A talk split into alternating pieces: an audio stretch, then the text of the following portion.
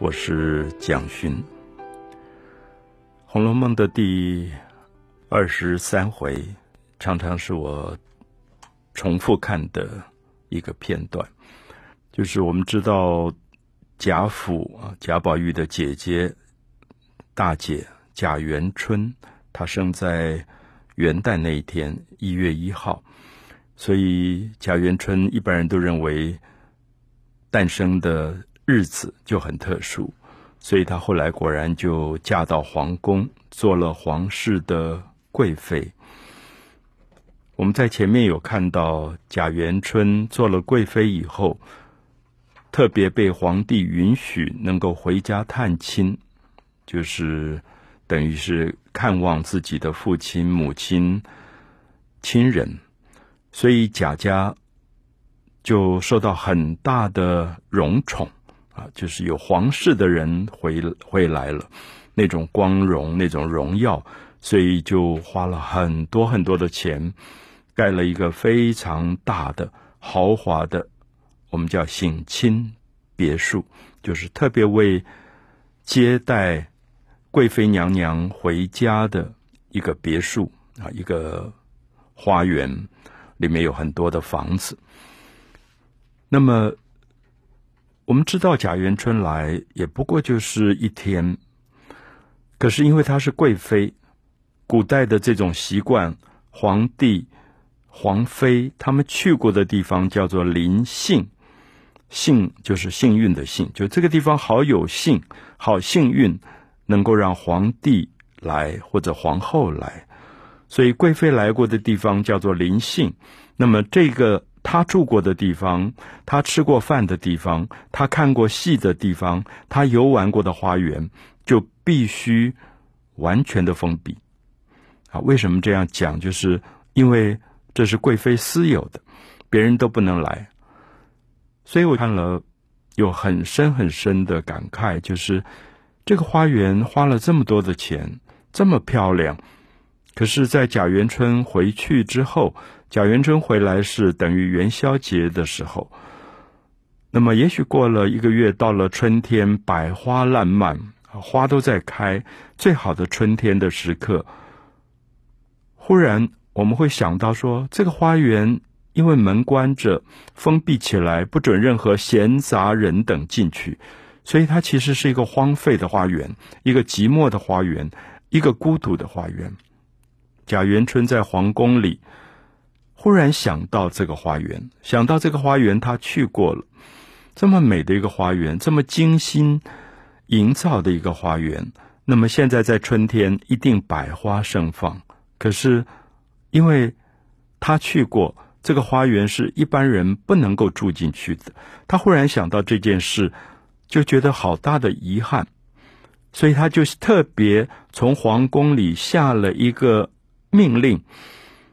给他的家族说：“这个花园不要让他在那边封闭起来，荒废了，就让他的妹妹老二迎春、老三探春、老四惜春，他还想到他的几个亲戚表妹林黛玉、薛宝钗，他说就让这些姐姐妹妹都住进去吧，因为这个花园够大。”里面好多的房子，所以就让他们住进去，可以在里面居住、游玩。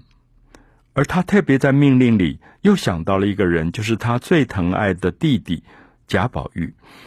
因为按照规矩，这个地方如果都是姐姐妹妹们住进去，男孩子是不适宜住进去的。可是因为这个贵妃娘娘她有足够的权威。他就下了一道指令，说让宝玉也住进去吧。所以，其实这是我们常常讲到《红楼梦》的大观园的开始。这个大观园才开始有人住进去，才开始有一些十三岁到十五岁左右的这些青春的少年少女，他们有了一个美好的大观园的生活。所以我常常形容大观园是一个青春王国。里面住了都是青少年、青少女，然后过了他们人生里最美的青春。可是我们不要忘记，他们之所以可以住进去，是因为有一个保护他们的贵妃娘娘，而我们不要忘记，这个贵妃贾元春十六岁嫁到皇宫以后，她是再也不能够见亲人的。我一直觉得贾元春是一个自从嫁到皇宫以后就没有青春的女孩子。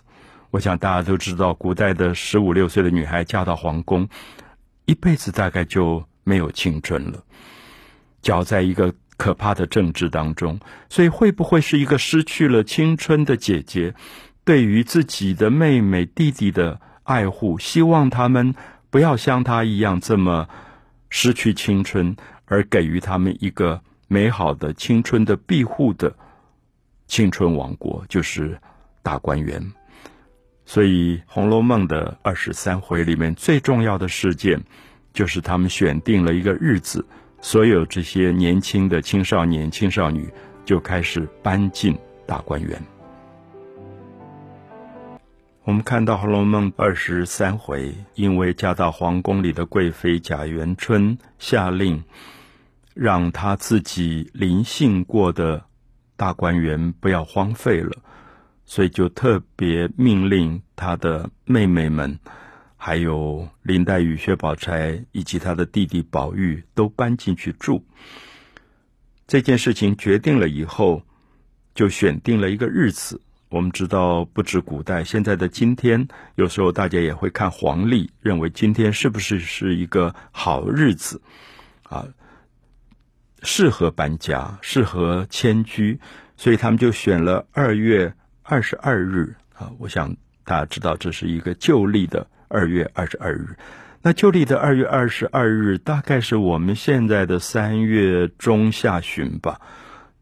我想大家知道，恰恰好是一个最美的春天，大自然百花盛放，而年轻的人的生命其实也正当青春。《红楼梦》的作者一直让我们觉得，生命不可以耽误了青春。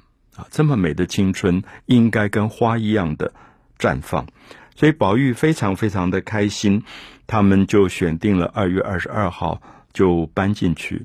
那我们知道宝玉最要好的朋友啊，大家都常常说是爱人，可是我觉得他们的关系更多是知己，就是林黛玉，所以他就。兴冲冲的找林黛玉，找林妹妹说：“啊，你住哪里？我住哪里？”他就选了一个地方叫怡红院。怡红院是竖心旁一个台湾的台，那个怡。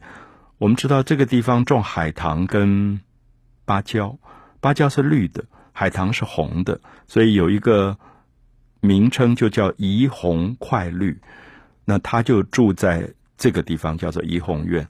那他就叫林黛玉选了潇湘馆。那潇湘馆，大家知道“潇湘”这两个字都在形容竹子，因为据说古代舜的太太两个太太，因为舜死亡以后，他们哀伤过度，就跳江自杀。那后来就变成了一个常常哭泣，眼泪掉在竹子上，变成了香妃竹。啊，香妃的竹子。那林黛玉是一个哀伤、爱哭的女孩子，所以她的住的地方就叫潇湘馆，里面什么杂花都没有，全部是竹子。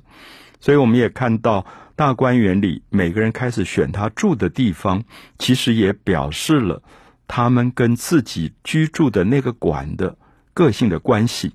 因为宝玉是爱红色的，他爱热闹、爱华丽的东西，所以他叫怡红院。那林黛玉喜欢孤独，追求一种清高，她像竹子一样，所以她就住了潇湘馆。那我觉得这里面还有一个年纪比较大，大概里面唯一结了婚，可是很年轻，丈夫死掉在守寡的叫李纨。啊，李纨她因为是一个寡妇，带着一个姨父的孩子过寡妇的生活。那寡妇在古代不能穿红戴绿，大概身上都是灰色的调性，所以她住的地方叫做稻香村。这个地方是刻意在一个豪华的园林当中仿造了一个农家的样子来营造出来的，就只种稻米啊，只种稻米，没有种任何的花。那么养的鸟雀也都不是什么莺歌啊、凤凰啊、孔雀这种漂亮的鸟雀。只有一种就是积压。所以稻香村也合于李纨的身份，就是一个朴素的、有点内敛的啊，有点看尽繁华的这样的一个生命。好，所以我们就看到每个人就选定了他们自己的馆，然后就搬了进去。所以在二十三回当中，我们看到几个年轻的少男少女们，他们搬进了大观园。那么，他们也让自己人生里面最美的青春，跟百花盛放的春天的大观园生命完全结合在一起。所以，我想大观园是一个很象征的地方。所以，很多的学建筑的朋友，好像都在研究大观园到底是一个什么样的园林。潇湘馆在哪里？怡红院在哪里？稻香村在哪里？我看过好多不同版本的建筑的朋友他们做的研究，可是最后你会发现，其实大观园可能是一个梦想里的世界，也许在现实里它并不存在，因为你会发现作者每一次写的他们的关系位置，潇湘馆、怡红院、稻香村的关关系位置，并不完全一样。那每一次每一回章节好像都有一点变啊！我想我们常常讲一个空间的名称叫做净土，净土会不会是在现实里根本不存在的？它是你梦想的一个世界，它如此美好，如此洁净，保护了这么多美丽的青春少男少女的这个岁月，在这里过很好的日子。可是，也许在现实里。它并不是一个存在的状态。《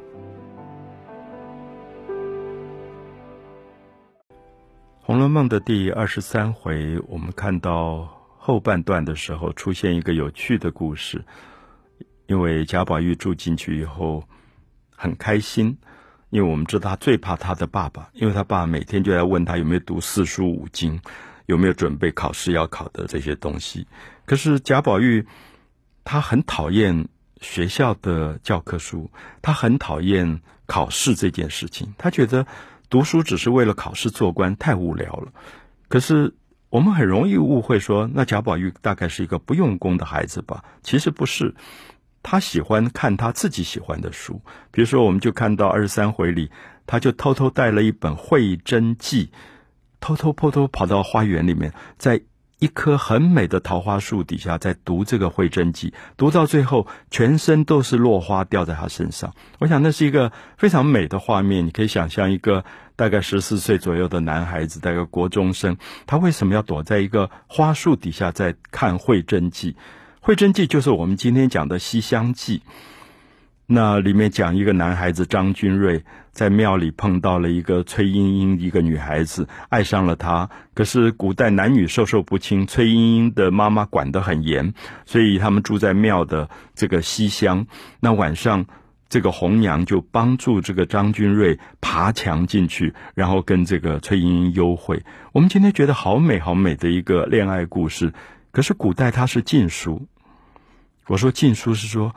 当然，古代的书香世家，这种做官的人家会觉得孩子十四岁去读一个夜半去私会的这种故事，根本是不合礼教的。所以贾宝玉就偷偷带了《会真记》。我常常在想，贾宝玉到底从哪里搞来一本禁书？就是像我们今天讲的什么 A 片一样，就是家里的大人绝对不让他看这个东西的，他就偷偷带到。花树底下去读，读的都发发呆了，觉得怎么那么好看？然后人可以这样追求他自己的青春的恋爱啊！就是我们今天觉得张君瑞、崔莺莺的《西厢记》故事这么美，可是，在当时你也无法了解，在大人的世界怎么会把它当成禁书？所以他读着读着，后面忽然被人家拍了一下，他吓了一大跳，因为在大观园里，其实他是被保护的，他爸爸不太会跑到大观园来。可是结果拍他的是林黛玉，那这个时候林黛玉就说：“你在看什么书？”他就赶快把书藏起来，因为我想我们如果中学在偷看什么禁书的话，我们一定赶快藏起来。那他就骗了林黛玉说：“哎，也就是四书五经吧，就是教科书考试。”林黛玉说：“你别骗我了，因为女孩子很聪明。”林黛玉她说：“你给我拿出来。”后来贾宝玉没办法，就告诉他说：“啊，你不要跟别人讲，可这个书真好看。”他就跟比他小一岁左右的林黛玉坐在花树底下，一起在读《西厢记》。我想这是他们青春里好美的一个记忆。可是我想，如果被大人知道，简直是不得了的事情。所以我常常会觉得，《红楼梦》其实在书写年轻人的青春，也在书写一种青春里非常美的对自由的向往跟追求。可是大人好像对他们的世界始终都不了解，也总觉得他们私下做的事情是不是都是坏事，都是不道德的。那所以我一再强调说，如果这一天贾宝玉跟林黛玉偷偷在花底下看禁书这件事情被发现，大概两个人都要被责罚，而且恐怕是很严厉的责罚。所以我想，《红楼梦》第二十三回，其实大家很仔细的看这个大观园，为什么我说它是一个保护了青春的大观园？它是一些青少年的庇护所。为什么我称它为净土？有点像林黛玉跟贾宝玉坐在那边看书，花就一直落，一直落，一直落，掉了两个人一身都是花。那贾宝玉是一个非常爱花的人，他就非常心疼那些花，他就拿衣服兜着花，舍不得他们掉在地上弄脏了，就把花撂在水里。他想他们家有个沁芳夹，沁芳这个河流，他想花瓣掉在水里是不是比较好？可林黛玉就提醒他说：“你看到这个水干净，可是这个水流出了大观园，外面什么脏臭的东西都有，还是弄脏了。所以他就跟贾宝玉说：不要丢在水里。我有一个花种，就在这个花园里，他已经有一个小小的花的坟墓。他每一次落花的时候收集了，他就用绢带。”啊，一个丝的袋子把花瓣装在里面，然后把它埋在这个土里。他说：“其实花瓣日久随土化了，是最干净的。”我想这是林黛玉跟宝玉很不同的惜花啊，就是爱惜花、疼惜花的一个一个方式。可是我想林黛玉特别点出了一个重点，是说：“你以为这个水干净？”可是这个水流出去就不干净了，有点像我们也许在中学时候，我们觉得校园好干净，大家在青春年少的时候没有心机，没有尔虞我诈，没有勾心斗角，都是天真烂漫的。可是我们不保证，从学校走出去以后，进入社会，是不是我们逐渐会被社会污染，而逐渐学习到所有大人的世界那些不洁净。肮脏的事物呢？我想《红楼梦》的作者，我一直觉得他在歌颂青春，他觉得青春是一个如此完美的岁月。可是，你常常读的读者会有一种感伤，因为你觉得人不可能永远停在青春。那这是《红楼梦》的美与他的伤感混合在一起的一种美学核心。